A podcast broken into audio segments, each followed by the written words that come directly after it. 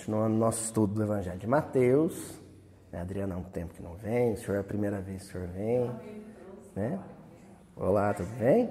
Quem mais? Quem? Você também, qual é o seu nome? Brenda. E o senhor?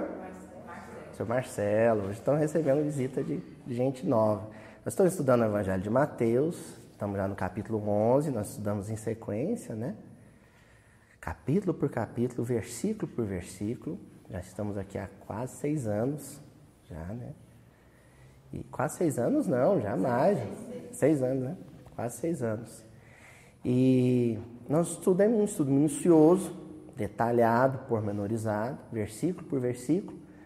E às vezes a gente fica mais que uma semana no mesmo versículo. Hoje, por exemplo, nós estaremos continuando a sequência de estudos é, em torno da personalidade de João Batista e justamente naquele momento em que Jesus se dirige à multidão que o cercava, quando Jesus acaba de enviar um recadinho para João, que já está preso, está em Jerusalém, né, aguardando o momento do martírio.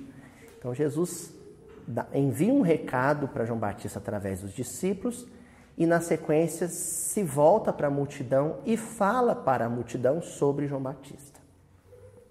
Foram os versículos que nós estudamos na sequência das semanas, as muitas semanas anteriores já. Né?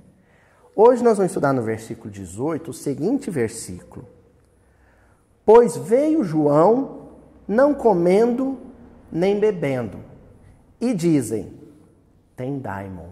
Aí o Haroldo preferiu manter a, a expressão em grego, né? Daimon, seria demônio, ente maligno, né? entidade malévola mas ele manteve em grego tamanha as possibilidades de tradução para o termo, ele manteve em grego. Pois veio João, repetimos, não comendo nem bebendo, e dizem, dois pontos, tem daimon.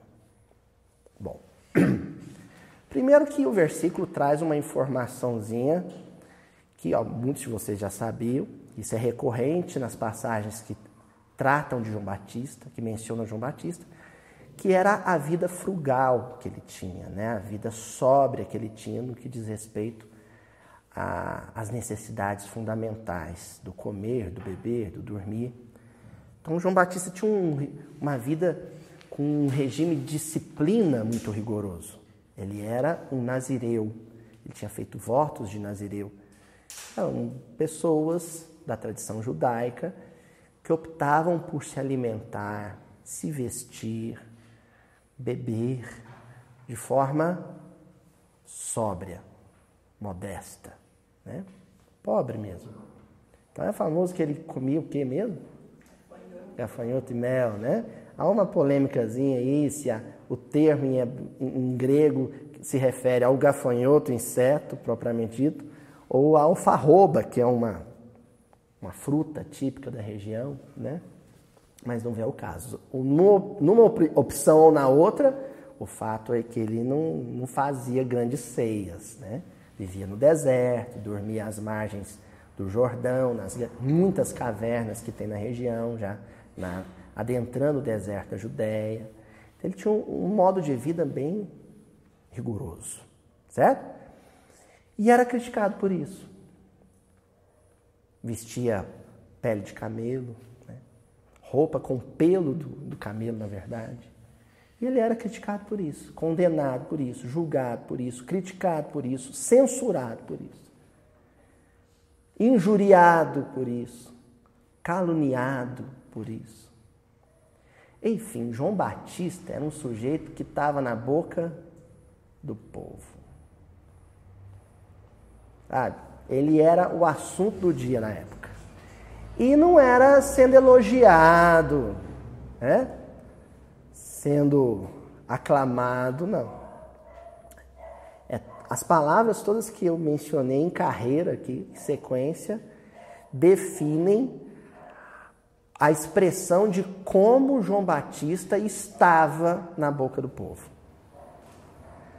As palavras são calúnia, injúria, maledicência, censura, crítica exacerbada, maldição, né? Na origem mesmo, na etimologia mesmo, ter maldição, dizer o mal. Ele era mal falado. Por quê, Toizinho? Por quê? Eu te pergunto por quê.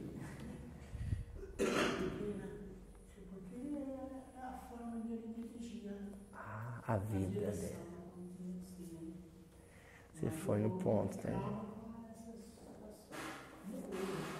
Então o Tonzinho está dizendo aqui, viu gente? Pessoal de casa, da internet, que o João Batista estava na boca do povo por causa da maneira como ele conduzia a vida dele. A maneira como ele dirigia a vida dele. É isso? Por essas e outras, considerando tudo isso que a gente disse até agora, que por incrível que pareça, a expressãozinha do versículo que nós escolhemos para pôr em destaque, que vai aparecer na tela aqui para o pessoal da internet, que está lá no quadro para a gente, é e dizem. E dizem. Não vai ser nem o comendo, nem o bebendo, nada disso. Vai ser o e dizem. Sabe qual que é o tema de hoje? Palavra, verbo, língua, boca. Só que não num sentido positivo. Nós já até estudamos isso aqui no Miudinho em outras ocasiões, falando sobre o verbo, quando Jesus vai orientar os discípulos, né? Falando sobre a bênção do verbo, o verbo a serviço do evangelho. Não. Hoje nós vamos contextualizar a expressão e dizem, né? o verbo dizer, mas dentro desse contexto que Jesus está falando aí, ó. As pessoas falavam mal de João Batista.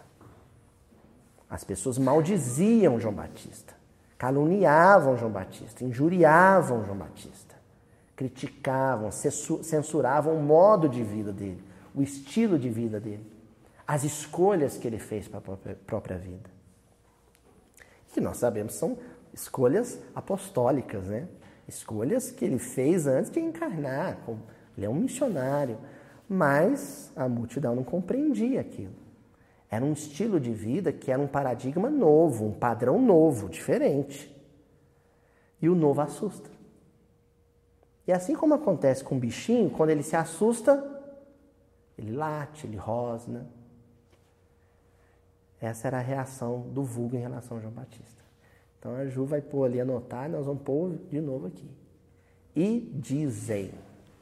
O que que eles diziam?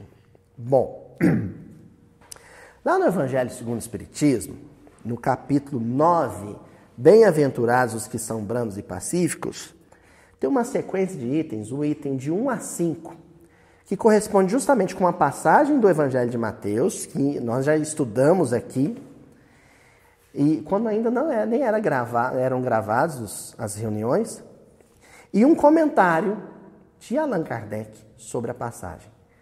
A passagem é em Mateus, capítulo 5, versículos 21 e 22. A passagem é a seguinte: Sabeis que foi dito aos antigos: Não matareis, e quem quer que mate merecerá condenação pelo juízo. Eu, porém, vos digo: que quem quer que se puser em cólera contra seu irmão merecerá merecerá ser condenado no juízo. E aquele que disser ao seu irmão, raca, merecerá ser condenado pelo conselho. E aquele que lhe disser, és louco, merecerá ser condenado ao fogo do inferno. Bom, primeiro aqui nós vamos espe especificar aqui do que Jesus está falando quando ele fala do juízo, fogo do inferno. Que tipo de tribunal é esse que Jesus está mencionando aqui? É claro que o pessoal aqui da área de direito, viu, João?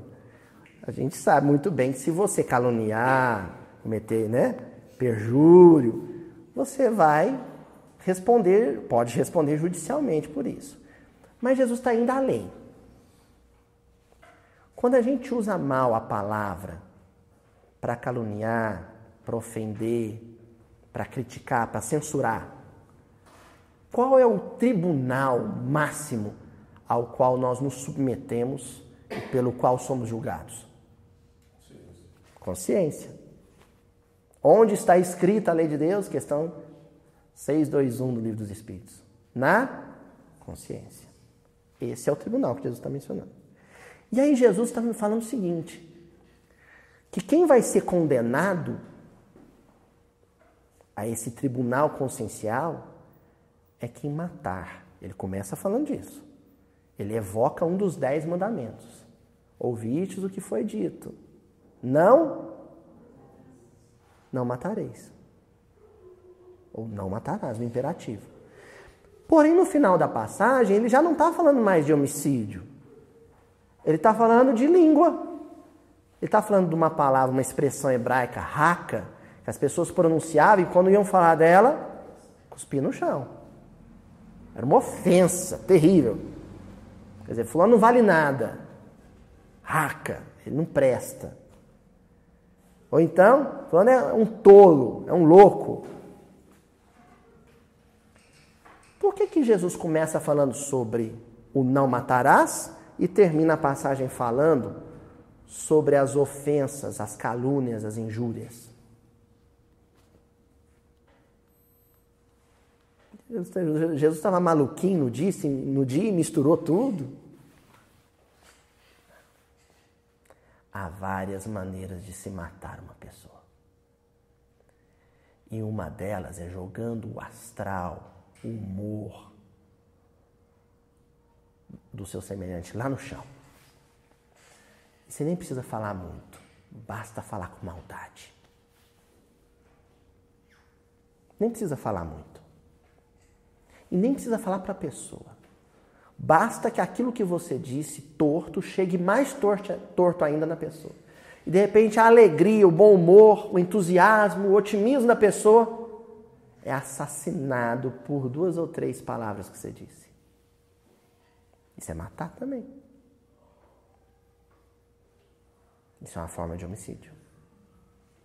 Então Jesus está dizendo aqui: cuidado com o tom das palavras, com o sentido das palavras, a intenção com que elas são ditas, quando você for comentar a vida do seu semelhante. Porque você pode matar coisas muito preciosas que dizem respeito ao coração desse semelhante. Você pode, por exemplo, matar a vontade de trabalhar. O companheiro chegou no movimento espírita, chegou na casa espírita, cheio de vontade de trabalhar, de realizar o bem. Uma crítica feita na hora errada, da maneira errada, desnecessária, e a pessoa desiste de trabalhar. Ah, mas a pessoa vai responder porque ela teve a oportunidade e, e não quis abraçar a oportunidade. Vai. Com certeza vai. Mas você vai responder junto. Vai responder junto. Aí vem Kardec comentar essa fala de Jesus. Raca, entre os hebreus, era um termo desdenhoso. Um termo desdenhoso, que significava homem que não vale nada. E se pronunciava cuspindo e virando para o lado a cabeça. Cuspir no chão, virar de lado, fazer aquela cara de nojo, sabe? Porque era uma expressão desdenhosa.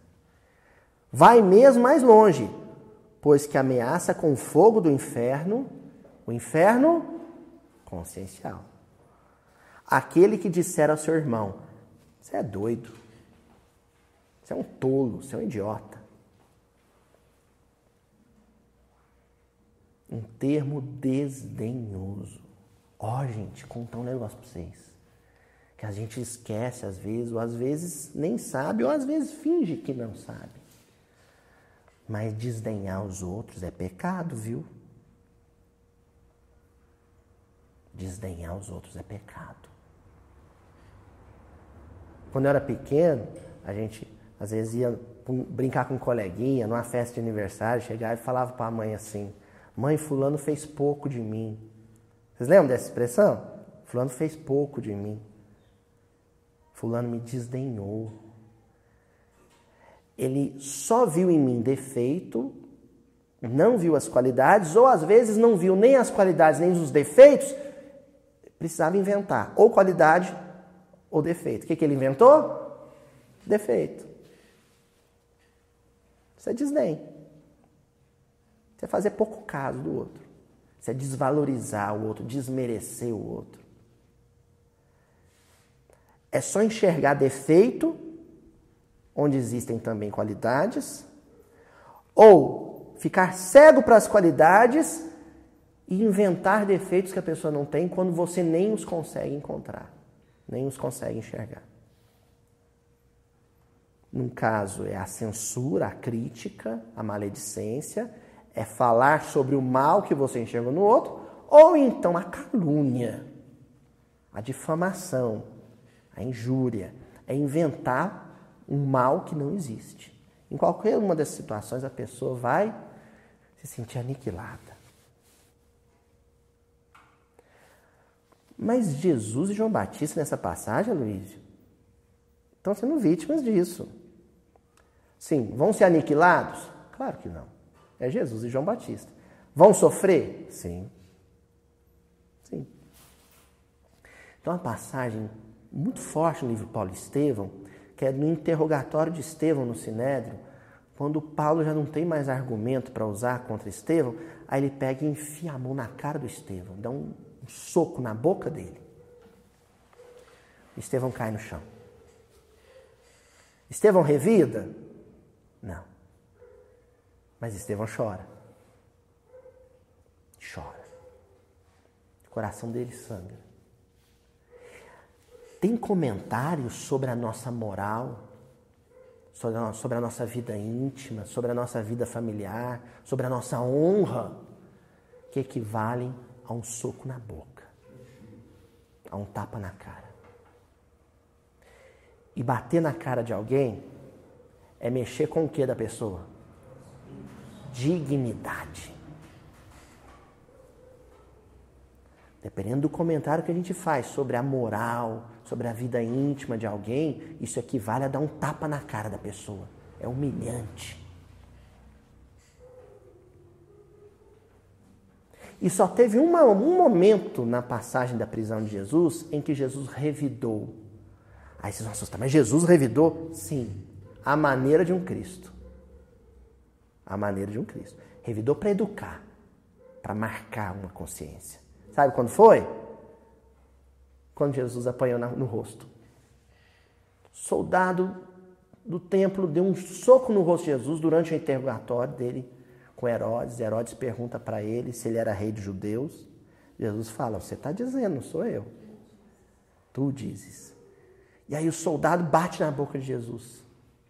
Aí dessa vez Jesus ficou calado. Jesus falou para ele assim: Se eu falei alguma coisa errada, mostra onde está meu erro. Fala qual foi meu erro. Agora, se eu não falei nada errado, por que, que você me bateu?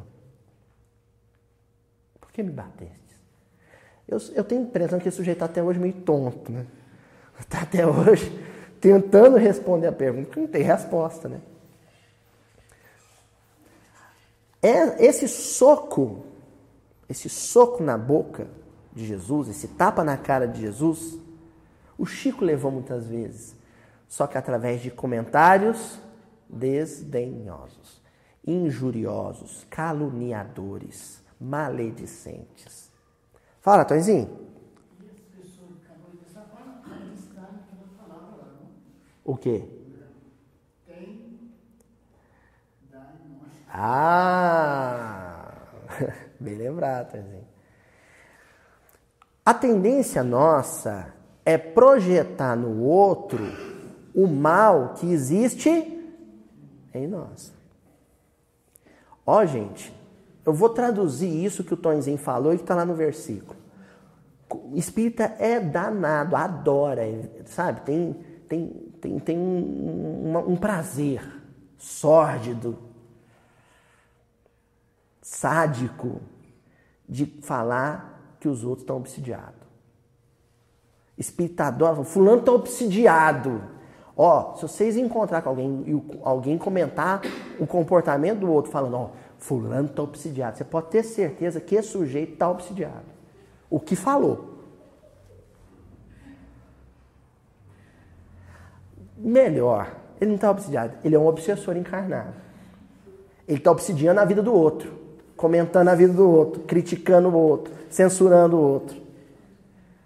Coração em sintonia com o bem, alma em equilíbrio, se repara o, desequilíbrio do outro, se percebe o desequilíbrio do outro, não comenta. Não comenta.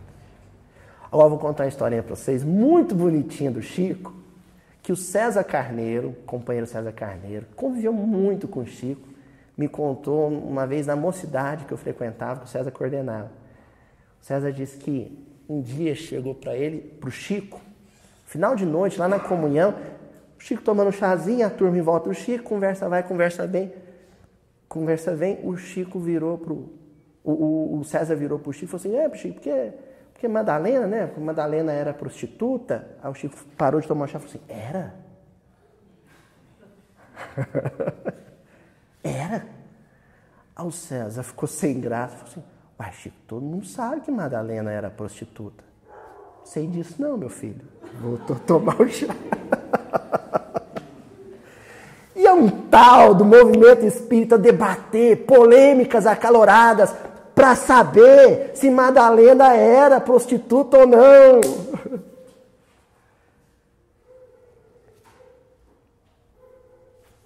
O Chico não queria nem saber se era ou não.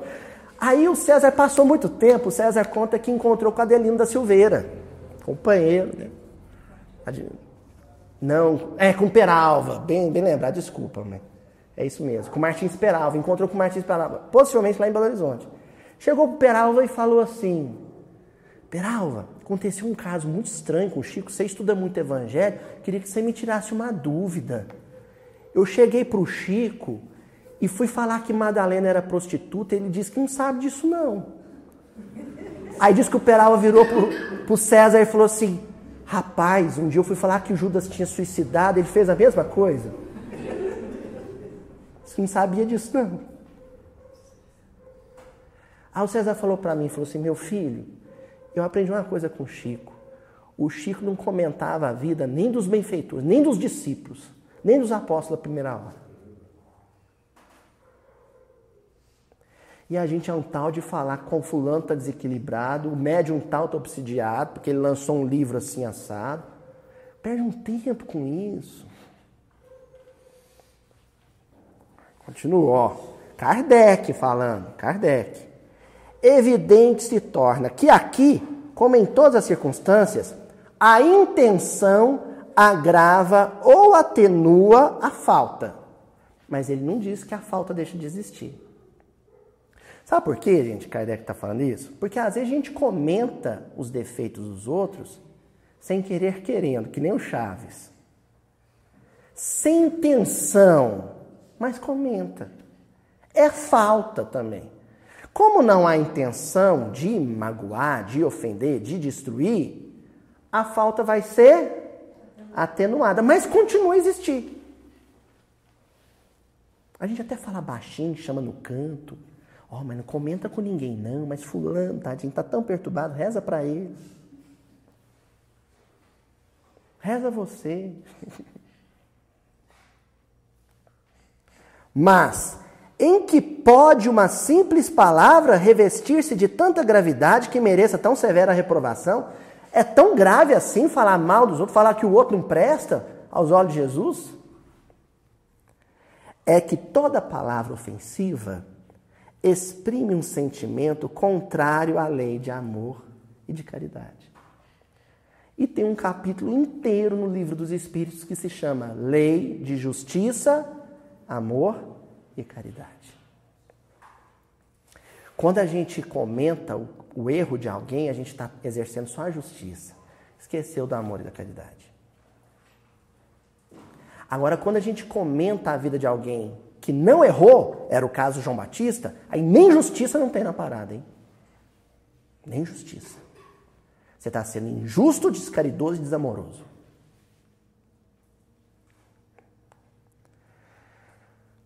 é que constitui um golpe desferido na benevolência recíproca e na fraternidade. É que entretém o ódio e a animosidade. É, enfim, que depois da humildade para com Deus, a caridade para com o próximo é a lei primeira de todo, todo cristão. Por que, que é tão errado falar mal das pessoas? Julgar as pessoas, criticar as pessoas? Simples, porque você está violando o primeiro e maior mandamento. Só por isso. Só por isso. Então pronto. Sabe aquele negócio do Santo Agostinho, a questão 919, do antes de dormir, passar o dia em revista, né? Passar um pente fino em tudo que você fez um dia. Ó, gente, vou fazer uma dica para vocês, mas ó, dói, viu? Uma receitinha, mas dói. Dói.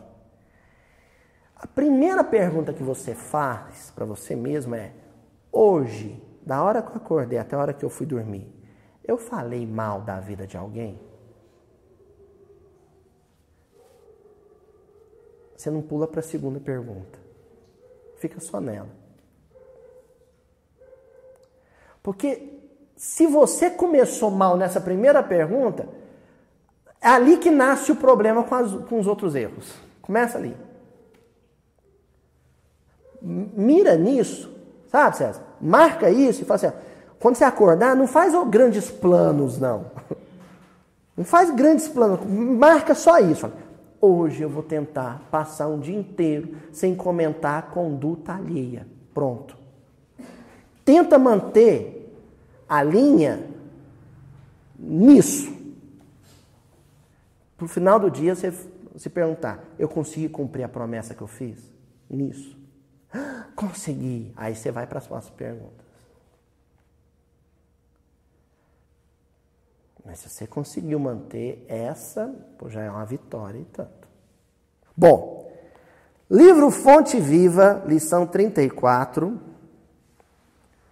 Guardemos o cuidado.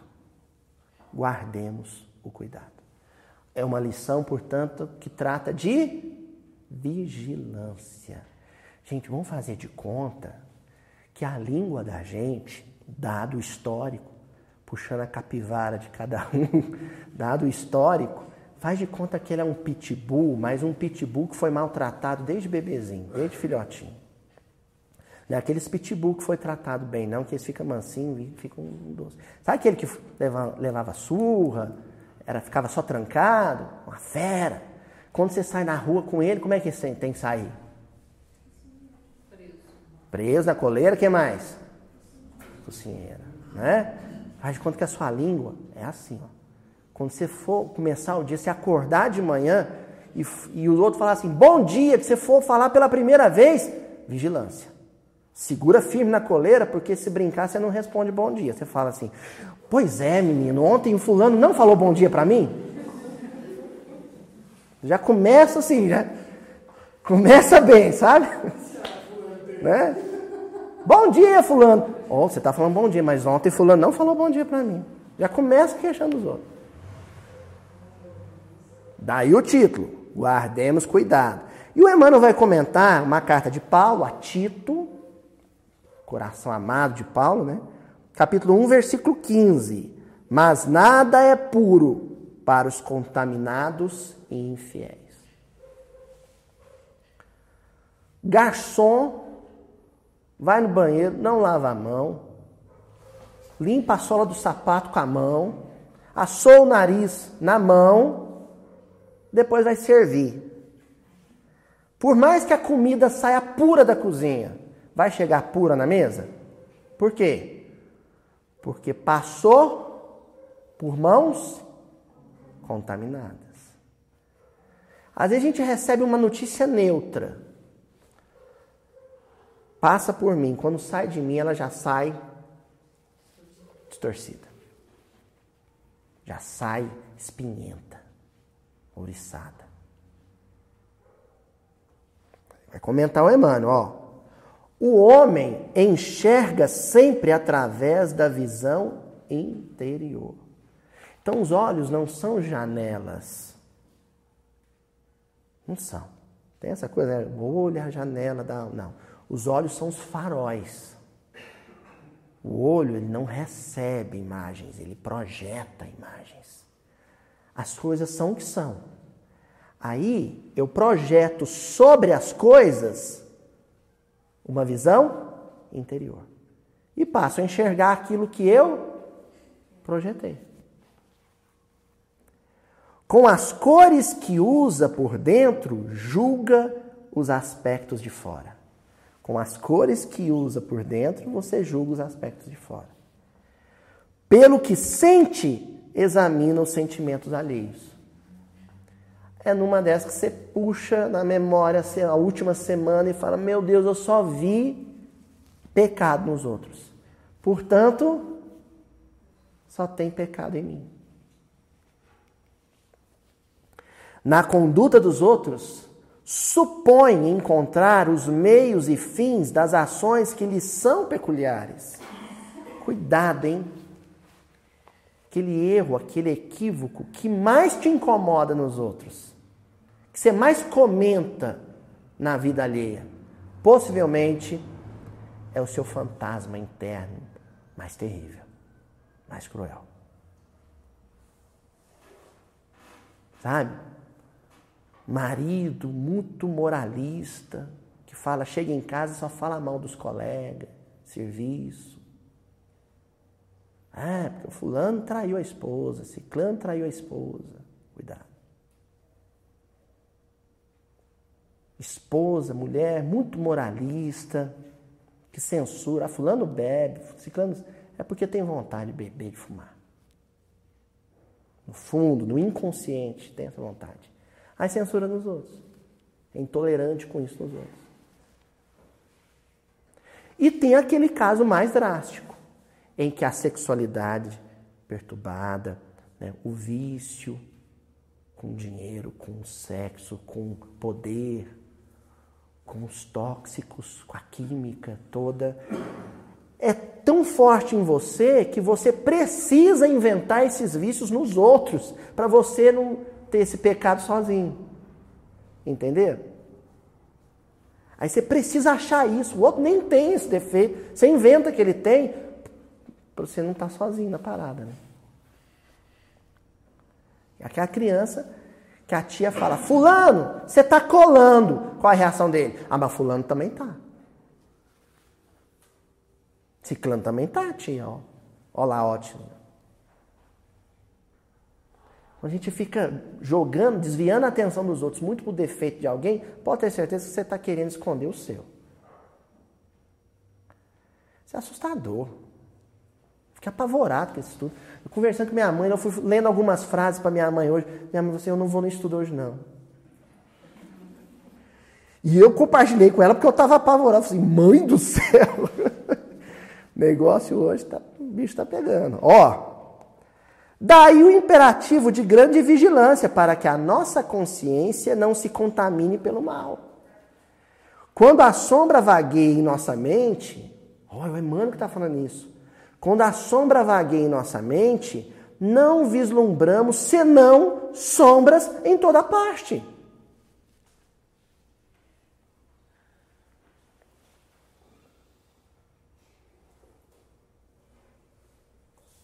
Tem uma outra história que eu achava ótima com o Chico. Também o César que me contou essa história uma vez. O Chico foi no Rio. Aí alguém levou, para ser anfitrião, ser agradável, resolveu levar o Chico num show de dançarinas, lá no, no Rio. Dançarinas de, de, carnaval, não sei bem se era um ensaio de escola de samba, se eram daquelas apresentações do Sargentelli, não sei o que, que era. Eu sei que era um show de dançarinas, de mulatas, e essas mulatas com as, as pernas à mostra, né? As pernas bonitas. Tá? Diz que o Chico assistindo e batia a palma, que beleza, que beleza. E feliz com aquilo, vendo as moças dançarem, a música. Aí alguém mais maldoso viu o Chico entusiasmado com o show falou assim: E aí, Chico, o que, que você achou das pernas das mulatas? Aí o Chico falou assim: Lindas, meu filho, saía a luz das pernas dessas moças. Não saía luz das pernas das moças. As pernas das moças eram pernas de moça só. Da onde saía a luz? Dos olhos do Chico. Saía a luz dos olhos do Chico. ele projetava nas pernas da luz, na, nas pernas de luz das moças, o que vibrava dentro dele. Aí pronto. Mas as más línguas. Ah, só enxergava sombra. Então. É, enxergava sombra. É, esse que comentou assim, seu Adelmo, ele não enxergava trevas nas pernas das moças, ele enxergava treva até no, nos olhos do Chico.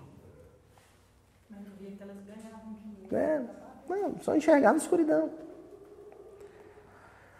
Junto das manifestações do amor mais puro, olha aqui a lista, vamos ver se é isso mesmo? A listinha que o Emmanuel fez pra gente. Ele é bonzinho, Emmanuel. Ele fez uma listinha que a gente pode digitar no computador, imprime, cola no guarda-roupa, assim, ó. Não, põe do lado do espelho. Se você for pentear o cabelo, você acha bonitão, aí você lê a listinha, ó. Junto das manifestações do amor mais puro, imaginamos alucinações carnais. Tempo atrás, um show lá em Sorocaba. Contei isso numa aula minha outro dia sobre homofobia. Um show, estava o pai com o filho. O pai, assim, jovem, o pai até, levou o filho adolescente acompanhando ele para assistir um show de rock. Aí tinha um grupo lá, grupos homofóbicos, viu os dois se abraçando. Falou, ah, o tiozão tá, tá agarrando o menininho. Empurrou os dois no chão espancou pai e filho, sem saber que era pai e filho. Vou ler a frase. Junto das manifestações de amor mais puro, imaginamos alucinações carnais. Mas não vão ficar assustados com um grupo lá homofóbico que bateu no pai e filho, não. Vão ficar assustados é com os espíritas que olham dentro da casa espírita para uma manifestação de carinho e já fica pensando, fulano não respeita o ambiente do centro. Olha um casal de mão dada. Duas moças, dois rapazes de mão dada e censura. Com a mesma truculência, só com uma truculência vibratória.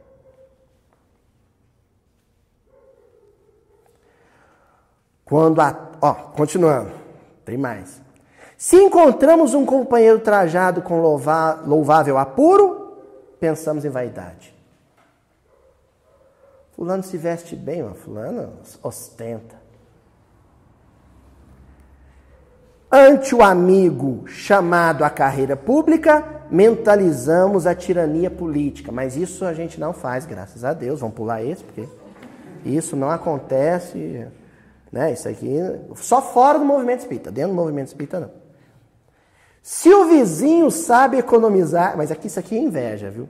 Se o vizinho sabe economizar com perfeito aproveitamento da oportunidade, fixamo-lo com desconfiança e costumamos tecer longas reflexões em torno de apropriações indébitas. O vizinho trocou de carro, fez economia, não gastou com besteira, trabalhou muito, trocou de carro. A gente vê ele sair da garagem. fulano, fulano tá trabalhando na prefeitura e já trocou de carro. Hum. Ciclano, ó, passou no concurso público e já trocou de carro. Esse país, a corrupção desse país é terrível. Aí é inveja, né? a inveja. Quando a treva se estende na intimidade de nossa vida, deploráveis alterações nos atingem os pensamentos. Quando a escuridão. Vocês lembram do derramamento de óleo no Oceano Pacífico? Aquela mancha negra, escura? Aquilo lá, limpar aquilo lá, não senhora. Vazamento de óleo, cargueiro vazou óleo, mata a vida marinha, os pássaros, as algas. Pois é, basta um pensamento e um comentário injurioso, caluniador desse e a gente tisna, nódoa, sabe? Mancha a estrutura perispiritual todinha. Não precisa nem falar, basta Vai ter que tomar muito passo, Adel. Escutar muito disco do Tim Vanessa. Ler o Morro Alto. Ler o Morro Alto para limpar a mancha. Ou seja, vai ter que, sabe fazer o quê? Asepsia mental. E vai demorar, dependendo da mancha, demora para voltar ao equilíbrio que tinha um dia antes de fazer aquele comentário, que não precisava ter sido feito. Era desnecessário. Ó, gente, pensa no coração que vocês mais amam e que é mais evoluído que vocês já conheceram, que já desencarnou. Pensa. Tenta lembrar assim, um desencarnado, querido e muito evoluído vocês com quem vocês conviveram. Pensar? Vale o Chico. Tá. Pensa toda vez que você for fazer um comentário sobre a moral, a conduta de alguém, imagine esse sujeito do seu lado, com um olhar amoroso, olho cheio de lágrimas, te falando assim: desnecessário, meu filho, desnecessário. Não tem necessidade disso. Para quê, meu filho? E aí? Você não fala. Vem na boca, com a batata quente na boca, mas você não fala. Os males, contudo, ó, virtudes nessas circunstâncias jamais são vistas. Os males, contudo, sobram sempre. Os mais largos gestos de bênção recebem lastimáveis interpretações. João Batista, no deserto. Jesus olhava João Batista comendo uma fruta, uma, chupando uma cana na beira do Jordão e falava assim: que disciplina, que força de vontade. O resto da turma olhava João Batista chupando, chupando a cana na beira do Jordão e falava assim: que homem perturbado, olha essa palhaçada, para que isso? É onde a gente transfere, Tonzinho, o contexto bíblico para o nosso dia a dia e se faz a seguinte pergunta: se eu não soubesse quem é João Batista, topasse e visse João Batista com roupa de camelo, de pelo de camelo, comendo gafanhoto na beira do Rio Jordão, o que, que eu ia comentar? O que, que eu ia comentar? Pensa em você hoje. Porque é, vem miudinho, várias semanas. Ah, oh, João Batista era tão evoluído. Ah, João Batista. É porque pega o negócio pronto, né? Mas se você topasse com esse sujeito lá, o que, que você ia falar? Oi? Mal de vez, uma visão tão bonita dessa. Visão de João Batista lá Pois é, seu Adelmo, mas na prática, você encontra um sujeito barbudo, cabelo. Só Adelmo, eu não posso deixar minha barba crescer. Que já tem gente que fala assim: o Luiz está meio perturbado, a barba dele tá, tá grande. Eu não posso deixar a barba crescer. Uma vez eu comentei, eu deixo minha barba crescer. Aí alguém falou assim: Ô Luiz, você não tá muito legal, não, tá com a barba grande. Eu falei assim: engraçado, Bezerra de Menezes tinha a barba grande e Speed Luz. Eu deixo a barba crescer, sou obsidiado. Aí é difícil, né? Se quiser falar que eu sou obsidiado por outros motivos, tudo bem, vai por causa da barba. Mas hoje eu fiz a barba, hoje eu tô equilibradinho. Ó, casos intricados existem nos quais o silêncio é o remédio bendito e eficaz, porque sem dúvida, cada espírito observa o caminho ou o caminheiro, segundo a visão clara ou escura de que dispõe. O caminho ou o caminheiro. Eu achei isso genial do Emmanuel. Sabe por quê que o Emmanuel está falando isso? Porque quando a gente não tem alguém para falar mal, sabe por que, que a gente fala mal? Das coisas. Então, eu acordo, abro a janela, não encontro ninguém para falar mal, eu falo mal da chuva. Ô chuva miserável, você só chove todo dia, nesse horário chove. Na hora que eu vou sair, chove. Fala mal da chuva. Você está lá dormindo, um galo canta, meu, o galo infernal, só todo dia esse miserável, esse galo canta. Né? O carro vai, vai. Não, mas que carro esse carro meu? Não vale nada. Ou carro horrível, tem que trocar essa porcaria. Fala mal do carro. Fala mal do café, ou café amargo. Então, ou café tá, tá doce demais. Você fala mal do caminheiro ou fala mal do caminho, mas você tem que exercer o seu livre-arbítrio de falar mal das pessoas e das coisas e das circunstâncias. Isso é vício, gente. O sujeito bebe cachaça, aquilo queima, é amargo, queima tudo. E aí a gente olha aquilo lá e fala assim: que prazer que ele encontra em beber isso, não é? Mas falar mal dos outros é a mesma coisa. Tem gente que fala mal de alguém, conta uma, uma tragédia com, sabe, com prazer no rosto. com cara boa, gostando de contar aquilo. É onde você pergunta, mas que prazer que ele sente em falar de uma tragédia desse jeito? É, o Lula foi preso. O Aécio foi preso. É, agora 30 anos. Vai, vai mofar lá e conta com prazer, arrebenta, estoura champanhe. Né? Que prazer é esse? De falar mal dos outros, do erro dos outros. Agora, pior que isso, falar mal do bem que os outros fazem. A gente começa a falar mal do bem que os outros fazem. O sujeito não pode trazer uma novidade para o movimento espírita que os outros já falam, é conduta antidoutrinária. Está corrompendo a pureza doutrinária. Calma, deixa o bem se espalhar. Na hora que o bem se espalhar, aí você avalia se aquilo é ruim ou bom. Mas enquanto é proposta, enquanto é ação, calma. Quando o Chico psicografou um livro que falava de um ônibus sem roda que voava, gente. o povo caiu de cima. O Chico recebeu uma carta de um dirigente federativa. No final da carta, sobre o nosso lar, hein? O dirigente falava para o Chico: Chico, se você continuar psicografando obras assim, você vai cair. Aí o Chico respondeu para o sujeito: Meu irmão, sinto te desapontar, mas eu não vou cair, não, porque eu nem levantei. Não tem perigo de eu cair, eu nem saí do chão. Hoje a gente vê tecnologias mais sofisticadas do que as que são, são relatadas no nosso lar. Quando o André Luiz teve cuidado de não falar tudo que tinha. Não falou, não. Ele mencionou na televisão, né, a televisão brasileira nem existia, ele já mencionou na televisão. Vocês acham que já não tinha notebook lá, gente? Tablet? Videoconferência. A prece do governador no nosso lar é o quê? É videoconferência. Mas na época, ah, o Chico está obsidiado.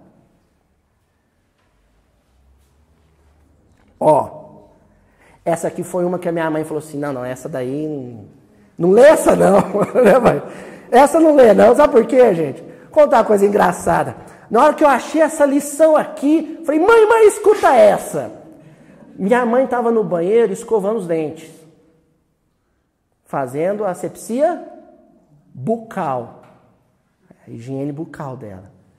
Na hora que eu li assim, Palavras de Vida Eterna, lição 164, asseio verbal. Minha mãe, não, essa não. asseio verbal. Higiene verbal. Comenta Paulo. Começa com Paulo. Efésios capítulo 4, versículo 29. Não saia da vossa boca nenhuma palavra torpe, mas só o que for boa, a que for boa para promover a edificação. Aí fui um dicionário, torpe, asqueroso, nojento, nodoso Aí eu comecei a ler o que o Emmanuel foi escrevendo e fui imaginando situações asquerosas. Pra gente, eu vou criá-las para a gente ter uma noção do que, que é uma palavra maldita de crítica, de censura, de julgamento, de maledicência quando sai nossa boca. Você chega num banheiro público, aí está lá na torneira um escarro. Imaginou a situação? Imaginou? Você não tem como pôr a mão na torneira do banheiro público. Está uns carros na torneira. Olha como é que o Emmanuel começa a lição agora. Imaginar a cena, né? Vamos lá. Quanto mais se adianta a civilização, mais se amplia o culto à higiene. O Emmanuel começa assim. A gente quer tudo limpinho. Banheiro público limpinho. Você chega no box do banheiro, o sujeito não deu a descarga. Nojento, não é? Você vem um prato, uma macarronada na sua mesa no restaurante. Na hora que você espeta o garfo e começa a enrolar o macarrão, você está enrolando um tofo de cabelo junto. Nojento? Asqueroso? Eu estou criando essas imagens fortes, porque é para é vocês imaginar isso. Continua, Emmanuel. reservatórios são tratados, salvaguardando-se o asseio das águas. Você vai lavar o filtro de barro da sua casa, quando você abre ele para encher de água, tinha duas baratas nadando lá dentro dele. A Juju agora. Ju adora uma baratinha, né, Ju? É nojento? Continua, Emmanuel. Mercados sofrem fiscalização rigorosa com vistas à pureza das substâncias alimentícias. Se abre uma lata lá de ervilha, de milho, e tem caruncho lá dentro, mofo lá dentro. Instalações sanitárias recebem diariamente cuidadosa asepsia. Então a gente quer que o banheiro esteja limpo, que a comida não tenha nada nojento, que a água não tenha nenhum inseto. Né? Não é? Teoricamente é assim. Vamos até fazer de conta, Helene, que a gente faça. Que assim, gente, tem pessoas que têm né, ideia fixa com a questão da limpeza, da higiene, né? Água mais pura, tudo. Aí a mãe faz uma perguntinha. Você gosta das coisas limpinhas? Você não gosta de nada nojento? Torpe, asqueroso? Será que não devemos exercer cautela e diligência também para evitar a palavra torpe, capaz de situar-nos em perturbação e ruína moral? Imagina que uma crítica que você faça a alguém, que um comentário desdenhoso ou desastroso sobre a vida de alguém, seja o escarro na torneira é coisa nojenta. Falar mal da vida dos outros é um negócio nojento, asqueroso, hediondo. É torpe. Pronto. Aí mudou sua visão sobre. Porque você não acha que é nojento, né? Não, tô só comentando. É. É o sujeito que vai cuspir no seu prato, o garçom cospe no seu prato e fala assim, tô só cuspindo. E aí? Só, só, é, eu tô só cuspindo. O sujeito tosse na sua cabeça, no ônibus, você olha para trás e fala assim, tô só tossindo. tá vendo como a gente pode tornar uma coisa grave, séria, mas uma coisa que a gente vai minimizando aquilo.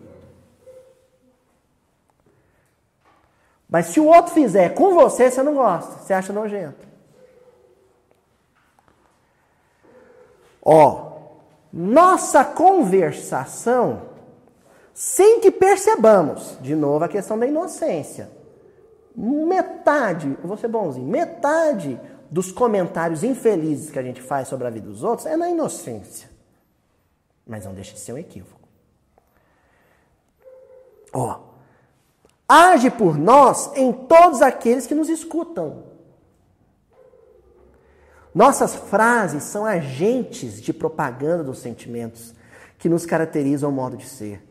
Se respeitáveis, trazem-nos a atenção de criaturas respeitáveis. Se menos dignas, carreiam em nossa direção o interesse dos que se fazem menos dignos. Eu vou ver se eu consigo lembrar um, uma frase do Freud agora.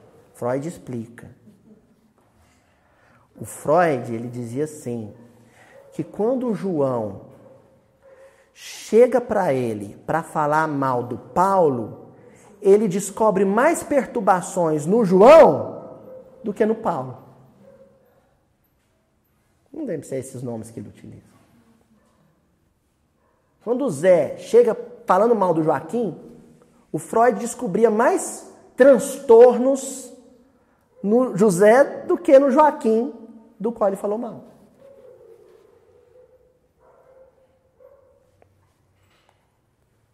Vou repetir, ó. Se respeitáveis, traz-nos a atenção de criaturas respeitáveis. Se menos dignas, carregam em nossa direção o interesse dos que se fazem menos dignos. A palavra atrai sombra ou luz e projeta sombra, luz. Então, gente, Evangelizador que faz uma hora, uma hora e meia de palestra, ou de aulinha de evangelização, ou de doutrinação na reunião mediúnica, mas que depois passa 23 horas, porque no sono a gente faz isso também, amaldiçoando a vida dos outros. Uma hora de luz, 23 de sombra. Essa aqui é barra pesada também, mãe, ó. Essa palavra de vida eterna e, e o bonito é um livro chamado Palavras de Vida Eterna. Lição 62, 62. No campo do Verbo. Outra frase de Paulo a Tito. Ah, eu acho que esse Tito era meio fofoqueiro. Porque é o tanto de frase que Paulo escreve para o Tito. ah, lá está eu falando mal do Tito. Viu que vício? Estou falando mal do, do amigo de Paulo. Mas olha só a frase dele para Tito. Tu, porém, fala o que convém à sã doutrina. Fala só o que convém. O que convém é o evangelho. E Emmanuel comenta. Na atividade verbalista, emprega o homem grande parte da vida. E com a palavra habitualmente se articulam os bens e os males que lhe marcam a rota Gente, quantas palavras a gente já falou na nossa vida? Estou com 38 anos. Faço, sou professor, imagina. Quantas palavras eu já falei na minha vida? E se eu fosse fazer uma contabilidade? Sabe, tipo abaco. Ó, para a direita vai tudo que eu falei de bom, para a esquerda vai tudo que eu falei de negativo, de desnecessário, de inútil de maledicente. Como é que ficaria a contabilidade, hein? A pergunta que cada um faz para si mesmo.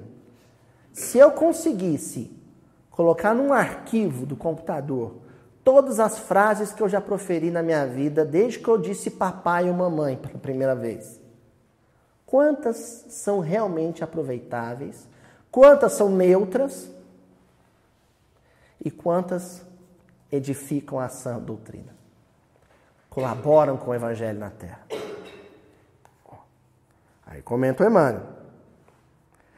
E começa assim, mandando ver, viu gente? Ó, é de se lamentar, entretanto, o desperdício de força nesse sentido.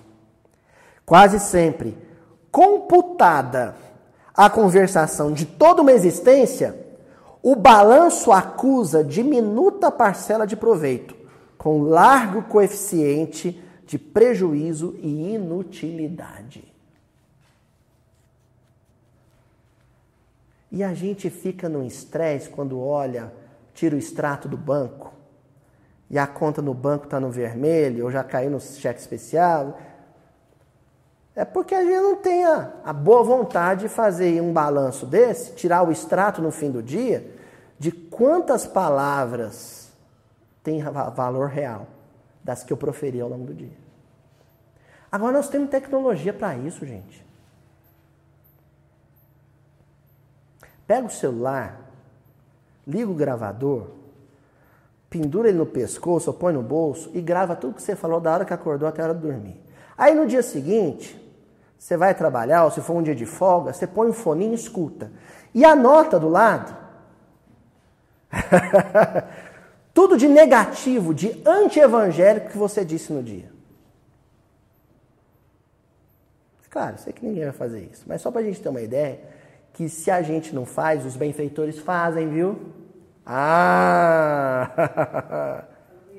Oi, fala,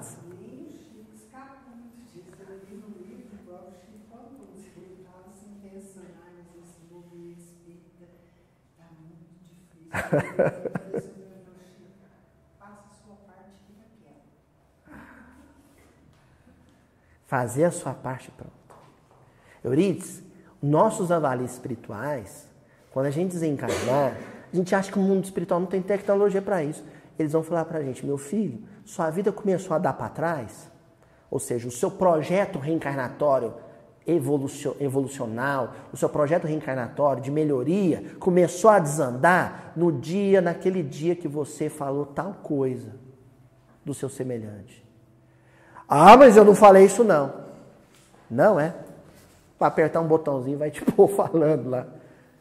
Tem registro. Eu não estou forçando barra com isso não, gente. O André Luiz explica isso. Nós estamos imersos no fluido cósmico universal. O fluido cósmico universal é o sistema nervoso de Deus. É o sistema nervoso de Deus.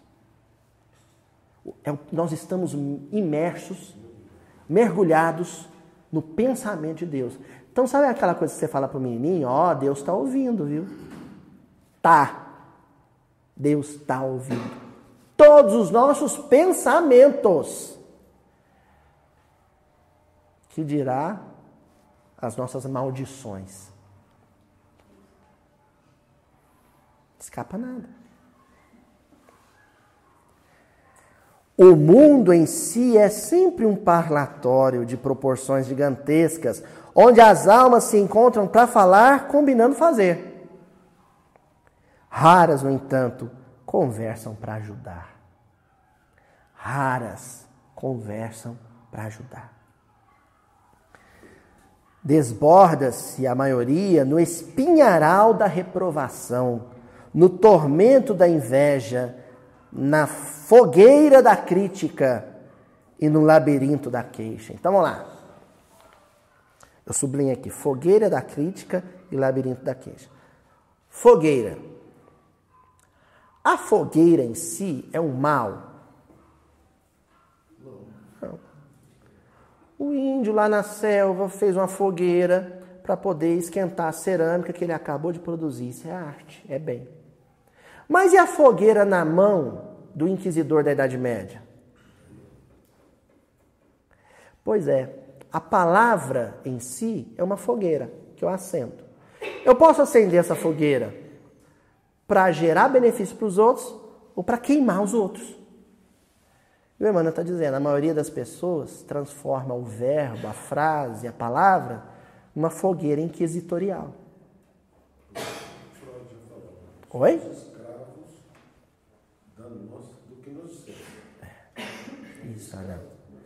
Nós nos tornamos escravos do mau hábito de sempre transformar palavra em instrumento de flagelo.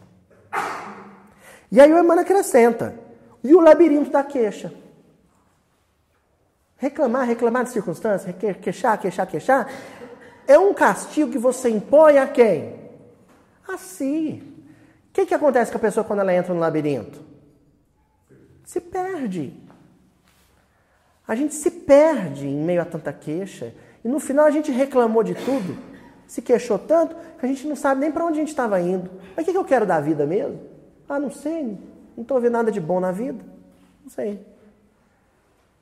Até que você se perde tanto que você já não vê sentido na vida. Aí é um perigo, hein? Da queixa diária, da lamúria diária, uma vez eu estava conversando com a Euridice, a gente, ela falou uma frase que eu achei bacana. Eu não sei de, de quem é essa frase, Euridice. Você é uma enciclopédia ambulante de livros. Mas ela falou assim, que a pessoa que, se vive a, que vive a se queixar se torna uma pessoa menos agradável. Você lembra de você me falar isso? Um espinheiro vivo. É Emmanuel, né? Um espinheiro vivo. Você, não, você quer distância da pessoa. Está sempre falando dos outros, sempre queixando de alguma coisa. Para nós outros, no entanto, o Evangelho é seguro na advertência. Tu, porém, diz-nos o apóstolo, fala o que convém a sã doutrina. Gente, vem a ideia, segura e filtra. Isso que eu vou falar vai causar um bem ou um mal? Isso é útil para Jesus? Isso é útil à causa do Evangelho? Se não for, se não acrescentar nada, não fala. Não fala. Agora eu também não lembro quem é que disse. Hoje eu estou com a memória boa para as frases, menos para os autores. Que diz assim: se o que você vai dizer. É. Acho que é isso. Né? Não, não é essa frase, mas essa é boa. Quer dizer assim, se o que você pensa, pensa em dizer, é menos importante que o silêncio, fica calado. Né? Se o que você vai dizer é menos importante que o silêncio, então deixa o silêncio. Em um provérbio árabe, o silêncio é a música de Deus. Então deixa Deus falar pelo silêncio.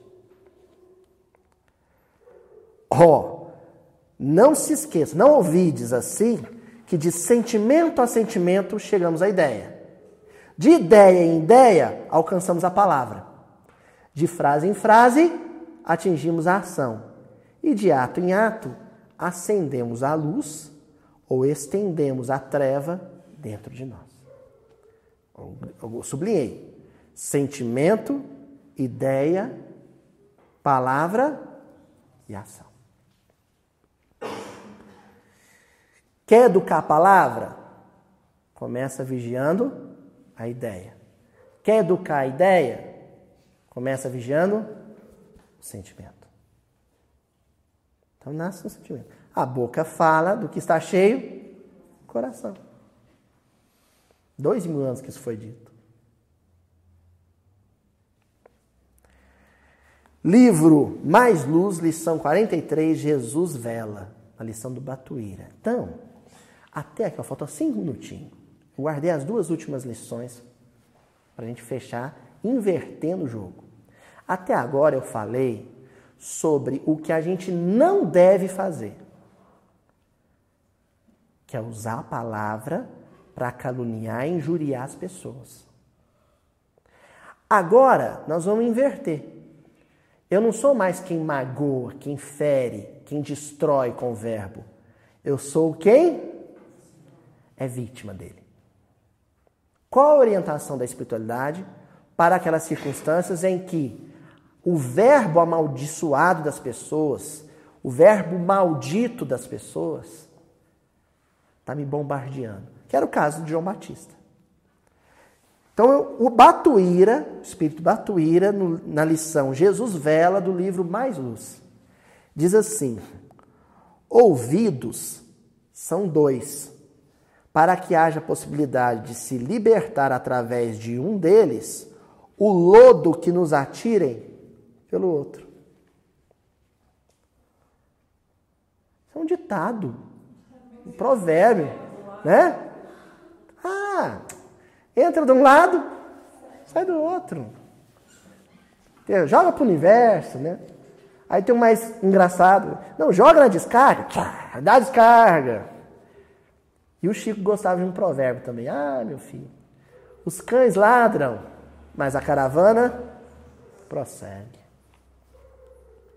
Quando palavras contundentes, que nem alfinete, navalha, nos procurem o pensamento, porque procura, né? Depois que o fulano fala, a gente fica rememorando. Nas novelas aparece até com um reverbzinho a voz, né? O sujeito lembrando o que ouviu afeição de veneno, esqueçamos e esqueçamos. Eu acho que o Batuíra conversou com a Gracinha nesse dia lá do livro Morro Alto. A Gracinha mandava esperar, esperar. O Batuíra está mandando esquecer, esquecer. O segredo para esperar e esperar é esquecer, esquecer.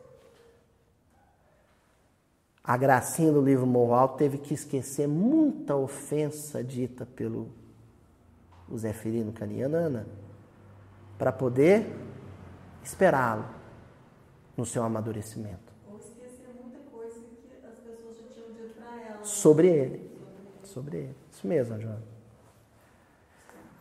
Não tentemos absorver semelhantes tóxicos da alma, como quem aduba espinheiro no coração não tenta beber esse veneno, que você não vai sair vivo dele.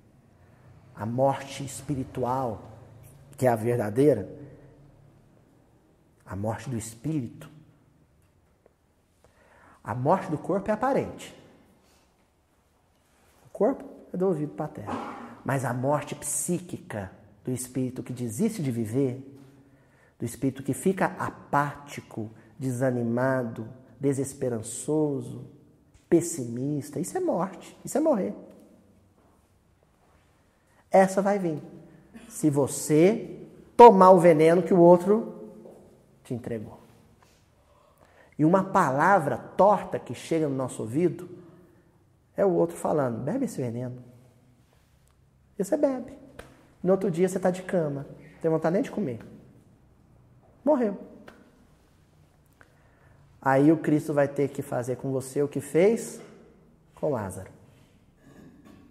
Vai ter que falar: sai dessa escuridão, meu filho, vem para fora do túmulo, vem ver o sol. É necessário saber não passar recibo às injúrias. Que frase! Toca o interfone, carteiro. Você vai lá, uma encomenda.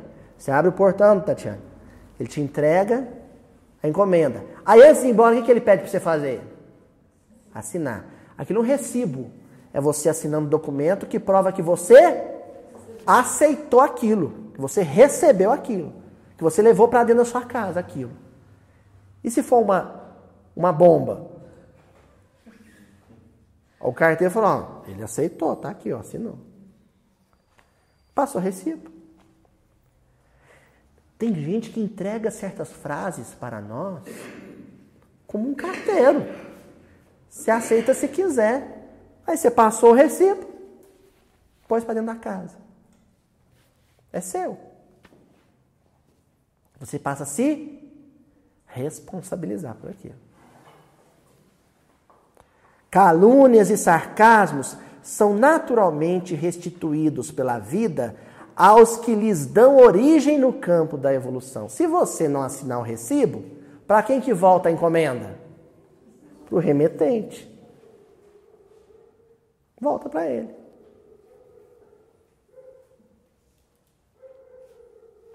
E aí nós encerramos hoje, gente, com uma oração do livro Poetas Redivivos, uma, uma, um poema prece do Lobo da Costa, o autor.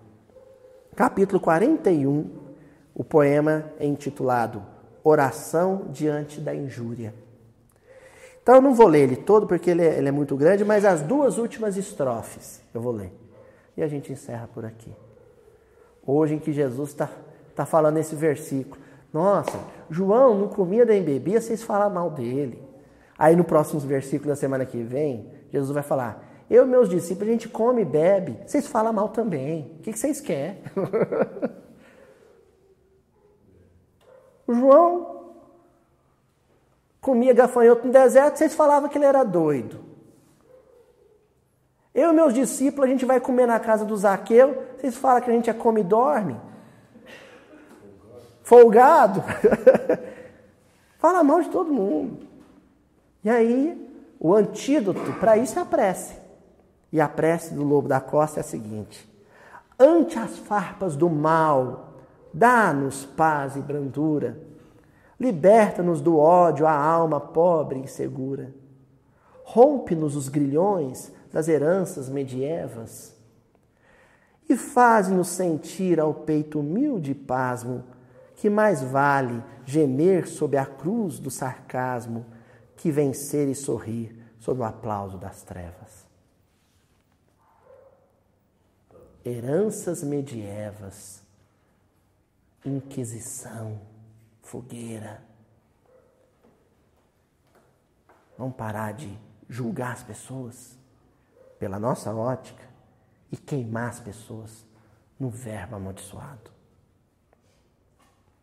Queimar as pessoas na fogueira é o que a gente tem feito com a palavra que a gente diz. Mais vale a gente ser vítima da maldição do que ser o autor dela. Jesus abençoe a gente. Até a semana que vem. Mas na maioria dos casos, quando o sujeito tem uma vida muito, muito próspera, sobretudo materialmente, muita saúde, muito conforto, dinheiro sobrando, sucesso profissional, geralmente é insensível ao sofrimento de quem está sem dinheiro, de quem está doente, de quem está perdido.